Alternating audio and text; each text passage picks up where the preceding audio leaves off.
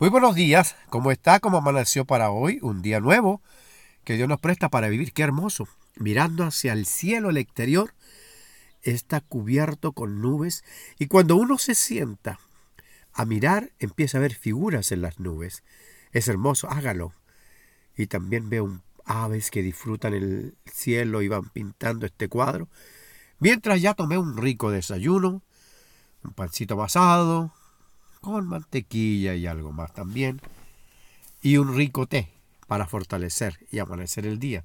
¿Cómo estuvo su ayuno hoy? ¿Bendecido? Gracias, Señor.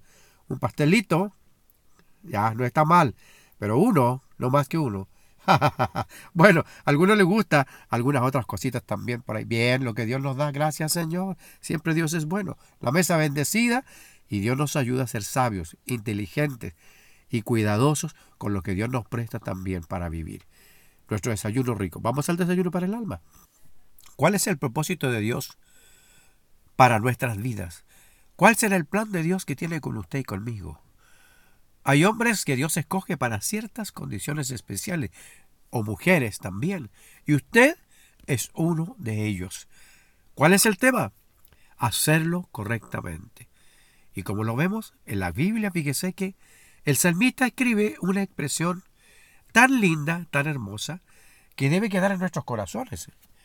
Mire, en el Salmo número 78 habla acerca de un hombre en esta condición que Dios tenía dispuesto. Dice el versículo 70, eligió a David su siervo y lo tomó de las majadas de las ovejas. Detrás las paridas lo trajo para que apacentase a Jacob su pueblo y a Israel su herencia. Y los apacentó conforme a la integridad de su corazón, los pastoreó con la pericia de sus manos. Entonces, cuando uno mira esto, tiene que analizar la vida. ¿Para qué me habrá preparado Dios en la vida? ¿Por qué he tenido yo que nacer y vivir de esta manera? ¿Cuál será el motivo que Dios tiene para que yo hubiese pasado momentos difíciles? David, siendo hermano de algunos de los hijos de Isaí, no fue bien considerado por una razón bien especial. Y fue mandado a ser pastor de ovejas.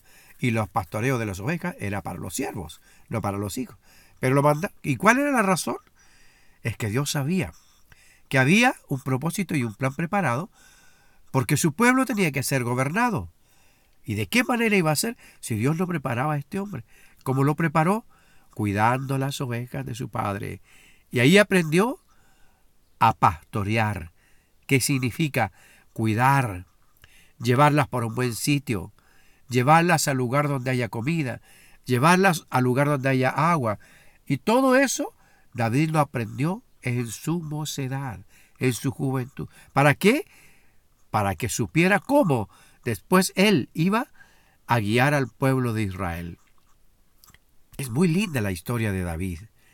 Cómo Dios lo va escogiendo y lo va preparando en la vida. Entonces nosotros nos preguntamos, ¿y de nuestra vida qué? Hay algunos que han sufrido en la vida, han tenido momentos muy difíciles en su vida, papitos que a lo mejor no hicieron lo correcto. Los abandonaron desde pequeños. Otros, en otras circunstancias, estuvieron mejor. Pero cada uno Dios lo va preparando para una tarea especial. Por eso usted no se sienta menoscabado ni se sienta menoscabada. Todo lo que usted pasó en la vida es para que en el futuro usted pueda desarrollarlo. Si fue capaz de sobrevivir en tiempos difíciles es porque los que estarán bajo su alero en tiempos difíciles también van a sobrevivir. El lugar que usted le llevó, nuestro Dios, guiándole en andar de la vida, es porque Dios tiene un plan. El plan era, debiera haber un hombre que guiara al pueblo de Israel y lo guiara, como dice, los apacentó conforme a la integridad de su corazón y los pastoreó con la pericia de sus manos aprendió en la vida para el trabajo que Dios tenía que hacer con su pueblo. Ahora usted también Dios tiene para usted un trabajo especial.